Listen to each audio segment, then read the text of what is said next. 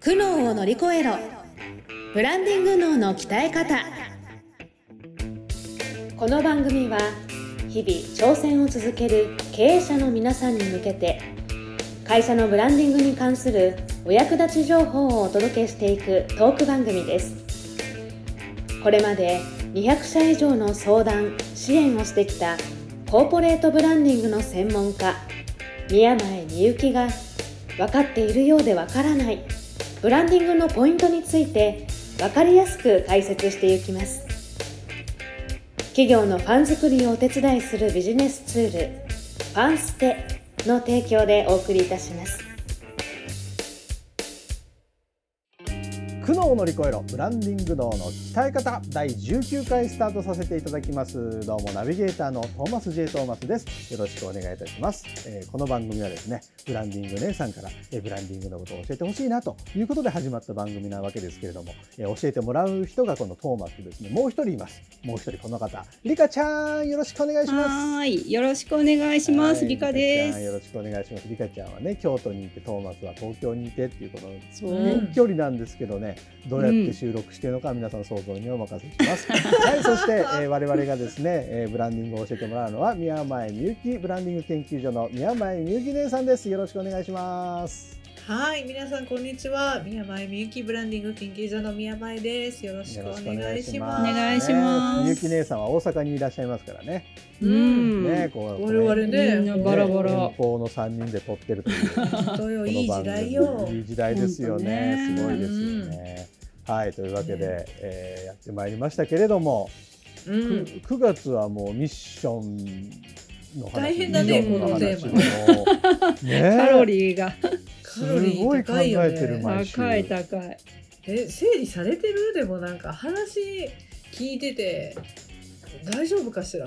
みんな整理されてるのかしらこれなんか心配になってきた。ね、こうでもミッションビジョンバリューとらわれなくていいんだなっていうのはなんとなくちょっとちょっと心が軽くなった。あまあねそうね。うん、これ三つ考えなきゃいけないんだってなんとなくあったから。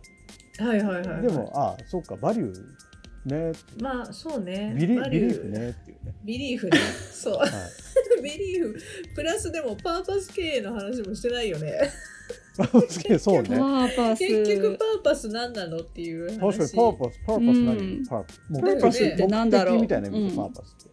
あ、そうですそうです。存在意義だったっけ？違う？あ、そうそう、存在意義。あの直訳すると本当に目的だよね、パーパスってね。うん、物事の目的っていう意味なんだけど、まあなんか本当にパーパス経営とか今なんかデザイン経営とかなんかそういうなんかよくわかんない経営のね、新しい手法みたいな多いんですけど、うん、まあ、その中でも、まあ、パーパス経営っていうものは私もちょっと注目をしていて、うん、まあなんか消費者のねあの意識が今すごい高いじゃないですか。なんかまあ SDGs とか ESG とかそういういろんなね話題が入ってきて消費者も賢くなって物ももう飽和してるっていう中で、同じ値段だったらちょっとでも環境にいいものを買ったりとかなんかこの商品買うことでなんか一次生産者の誰々さんにちょっと落ちますとか、うん、お金入りますとか、うん、なんかそういうこれを買うとあの海外のどこかの国に木が1本植えられます。みたいな話とか。よく聞くかも。聞くよね、うん、そうそうそうそう。そういうものをあの顧客も買うようになってきてるよね。うん、うん。うんことはなんかひたすらに顧客第一主義って言ってなんか安さの限界に挑戦しますとかそそれだけではもうダメなわけですよ。なるほど。うん。なんならちょっとそう値段ちょっと高くても環境にいいもの買ったりする人って多いじゃない？あのココーヒー豆なんかそうだよね。うん、なんかそういうあのシステムがね認証制度があってねあの生産者を守るようなあの取り組みをしてる商品にはこういうロゴがつきますとかねパッケージにこうマークが入ってたらねするんですよ。なるほどね。そうそうそうでそういうのを賢い消費者はちゃんと見てるから、うんうん、そういうものを買ったりちょっと高いって分かっててもそれを選び取るよね。っていうことはやっぱり会社としてもじゃあどういう自社の商品はここにこだわってるそれを超えて買ってもらう人にどういう生活を送ってほしいかとかこの地球環境をどうどう影響出ないようにしていくかとかね。うんうんうん。そんなことまで考えないといけない時代になってきてるわけですよ。うん、でそこでパーパス経営っていうのはやっぱりかなり長期的にこう環境のことも見てですよ。はい。なん一体何のためにこの会社は存在しているのかとうん。いうことに対する回答をあらかじめ提示しておこうということですよ。えーうん、何のためにこの会社は？だって環境、ね、地球を汚すために存在したらダメじゃないダメじゃないか。に確かに、うん、お客さんにはこういういいものを提供しながらうん。地球規模でもこういう社会こういう地球を守るためにこんな取り組みもしてます。そのためにこの商品にこんな付加価値つけましたみたいなね。はあ。そこも全部連動してるから。すげえ。存在意義ですよ。その世の中における我が社の存在意義というものを決めてほしいわけです。うんうんうんうん。うん。自分のとこが儲かるだけじゃダメ。ダメ？そうです。ダメです。ダメ。へうん。まあ、大事だけどね。自分の会社がちゃんと利益出さないと存続できないんで、ーうん。うん。それは大事なんですけどじゃあ何のためにやってるのかっていうその、まあ、意味付けみたいなところですよね。うん。でそれがまあミレニアム世代っていうのかな、まああのまあ、我々より年が下っていう感じかな。うん、30若い子、代20代。うん、そうそうね。まあ、20代の子はまたちょっと守りの姿勢があるのかもしれないけどいい一番30代とか、まあ、40前ぐらいの子かな。うん。とかは、うん。あのすごく意味を重要視する世代って言われていてでその世代があの、うん、なんていうの？あの採用活動をねうん。あの就職活動してる時に重視してたのはやっぱ理念とかその辺から言われるようになったんですよ。あの理念をちゃんとチェックしてそうこの会社だったら働きたい身を置きたいって思える。うんうんもう単に数字の、えーなんか利益が出てる、うん。うん経営状態がいいとかそういうことだけではなくうん。この会社がこういう世の中に対してこういう役割を宣言しているからそういう価値観の会社で働きたいっていうそういう若者が増えてきたんでそのあたりからあの企業もちゃんと理念決めないとダメだよねっていう話になってきてます。なるほど。うん。なんでパーパスは決めてほしいなっていつも思って、まあ、ビジョンとミッションは絶対決めるけどうん。ビジョンミッションにそもそもパーパスですよ。でそれがよりどころになるっていうのかなあの前回あの山を登ってますっていう話したじゃないですか。はいはい2週ぐらいで山山がミッションで,、うん。で山をこうとことことことこ登ってる皆さんがね、うん。うんうんうん社長はじめ社員の方が登ってて、その時に大事にしてる信念がビリーフですよっていう話したじゃないですか。で山がミッションでしょ？うん。でその時にこう山登る時に、まあうんすっごい暗い夜道とかがあった時にうんうん。まあ懐中電灯も持ってはいるだろうけど、はいはい。そうなんかこう心がもうもうダメだってなりそうになる時もあるわけよ。うんうんうん。でその時に自分の足元をさーって照らしてくれる星とか月とかうんあの空を見上げたら光ってるものがあるわけですよ。ほうほうほうほう。でそれうんは自分が進んでる方向も確かめられるしね。星の位置によって。ほうん、その羅針盤じゃないけど。うん。そうそういうものがパーパスなんですよ。空に浮かんでる。星がパーパスで。でそれをなんか私がすごく大事にしてパーパスは決めてくださいっていつも言ってる理由はうん。なんか本当にこれもお客さんに言われたんだけど、うん。あのやっぱり東日本大震災とか今うん。直近だったらコロナがあった時にうん。あの利益は上がってるんですと。でうん。いつお会いしても事業うまくいってる人がいたんですよ。うんうんなんだけどその人がなんか浮かない顔をしてうん。あの、っと言ったことがあってうん「いやうちは利益が出てる。儲かってるんだよ」っつって、うん。でも俺の経営した人生これでいいのかなってよかったのかなって言った方がいたんですよ。うん。でそれは私それ見た時にいやまあむっちゃ詳細もあるし、うん。今この時代だったらこの商品売ったら売れるみたいなこう見抜く売れるものを見抜く目とかはすごく、あの秀でてらっしゃる、うんで利益も出てる、うん儲かってる、でもそそれを果たしたとてうん。経営者としての、うん、これで良かったのかと俺の道はこれで良かったのかというそそこのなんか穴が開いてるじゃないですか、はいはいはい喪失感というか、うんこれは何で埋めるべきものなんだろうって思った時にそれがパーパスなんじゃないかと思ったわけですよ。う。ん利益は上がってるけどそその大元この事業は何のためにやってると。商品はこれですがうん。それをどなたに届けてその人がどうなってでその周りにどんなコミュニティが生まれてでどういうふうに世の中変わっていくそこに影響を及ぼしてるんだ自分はいい影響を及ぼしてるんだみたいなうん。ものとかね自分のそういう志的なものが抜けてたら幸せにはなれないんだと、なるほど。うん。っていうことを思ったのでまあ、経営者するんだったら、まあ、まあ存在意義ですよ。自分の存在意義、えーめっちゃパーパス考えたくなってきた。うんこういうの楽しいよね自分をこう深掘ってってさ、うん。本当のこの自分のパーパスって何なんだろうっていうさそうそうそうそう、うん。本当に。何のために仕事してるんだろうっていうさそうなのそうなの、やりたくなってできた。そこはね確結構コアな感じが私はしててでそこが定められると自分のやってる事業にちゃんと価値を見出す見出せるじゃん、ね。見出せるようになるから、うん。自分のやってることに意味がある誰かのためになってるってちゃんと自分の価値が分かるからビジネスのアクセルもギュイーンって踏めるわけよ。うん。確かに。なんか滞ってる時のエネルギーになりそうですよね。つまずいてる時のっていうか、うんうんううん。んうまくいかない時にでもこのためにやってるんだみたいな。うん、そうそうそうそう。でそこないとねあの、ん。心ない外野のあの意見とかもあるじゃない。そんなんやって意味あるんですか？とかね。まあその方は儲かってるからなんかそんなんやって儲かるんかっていうその意思は投げられてないと思うけどまあでも小さくビジネスされてる方なんかそんなの日常茶飯事だと思うんですよ。うんそんな商品誰が買うんとか言ってまあ私もちょっと言っちゃったけどさ。言った。き聞いたことある。前半で言っちゃったけどさ。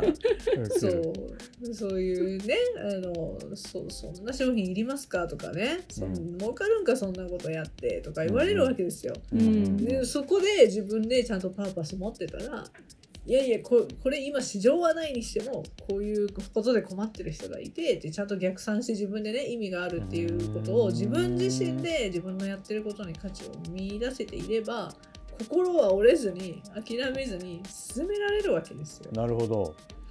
うん、えこれここまで聞いてさなんかもういっぱいあるじゃない、作んなきゃいけないなってトーマスの頭の中にもさ、ミるねッションビジョン整理しよう。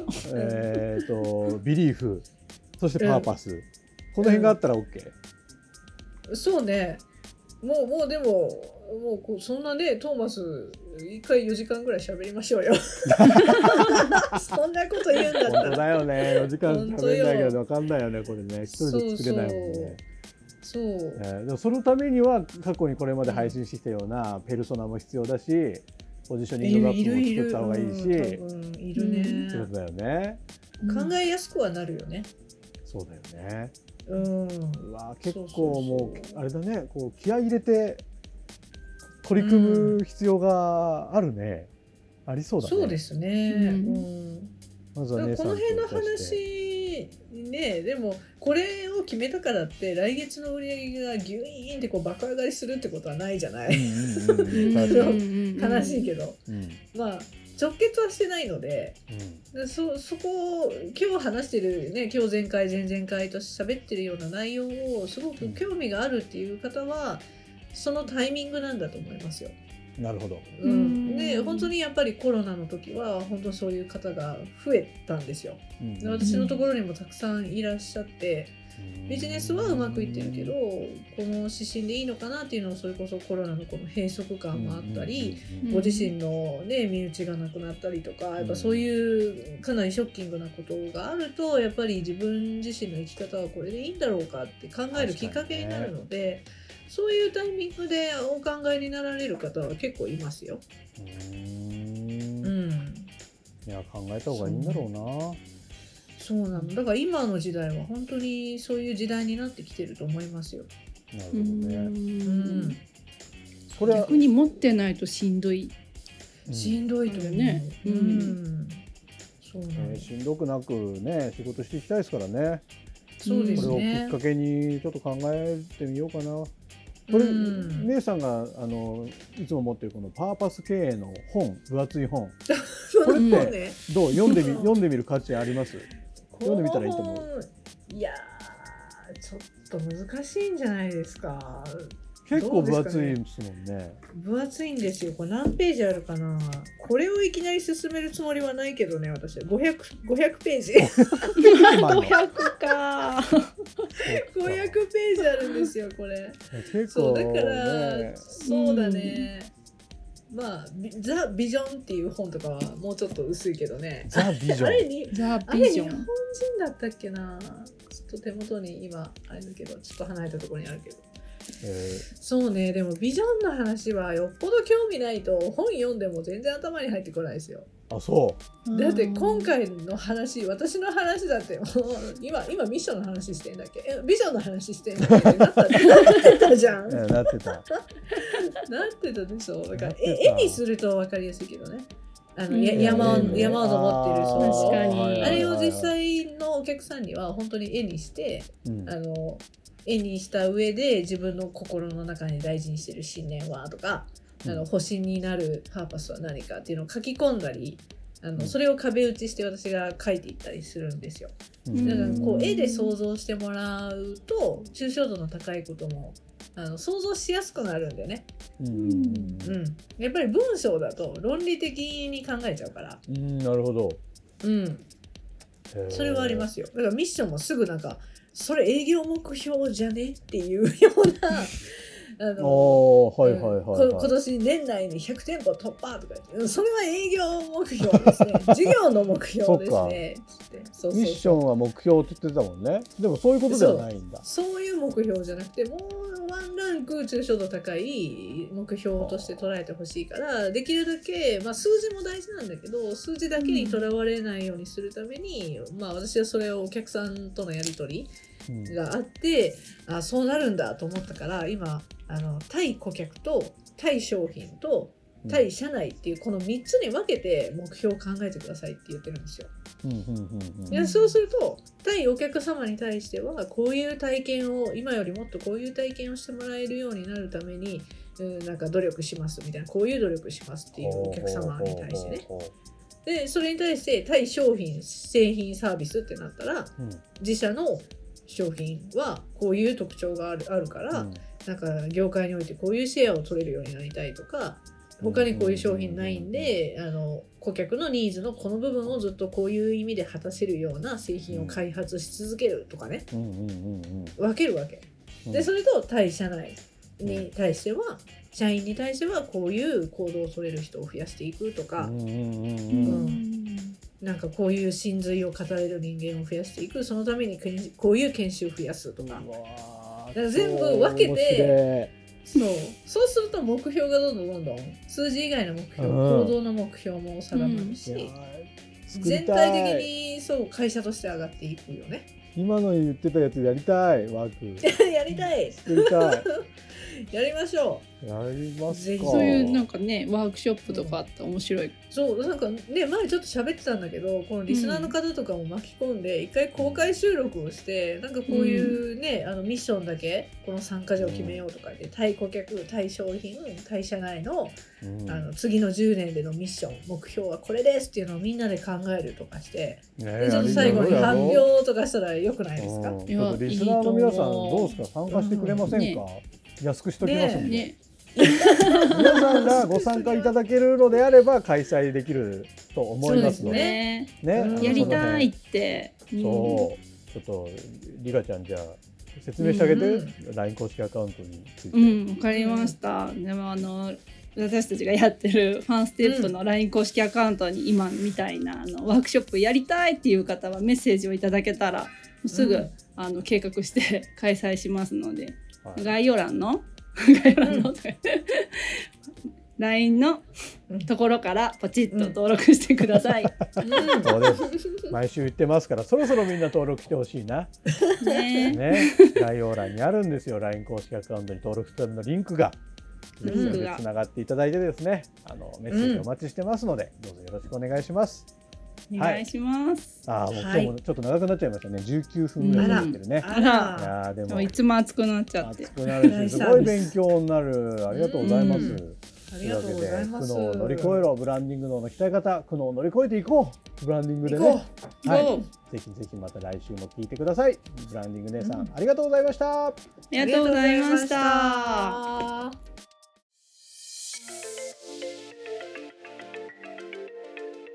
今日のポッドキャストはいかがでしたでしょうか？番組ではブランディングについての相談を募集しています。概要欄にある「ファンステ」の LINE 公式アカウントからお申し込みください。それではまたお耳にかかりましょう。ごきげんよう。さようなら。この番組は提供。企業のファン作りをお手伝いするビジネスツール。ファンステ。プロデュース。ライフブルームドットファン。ナレーション。ゴーマフーコがお送りいたしました。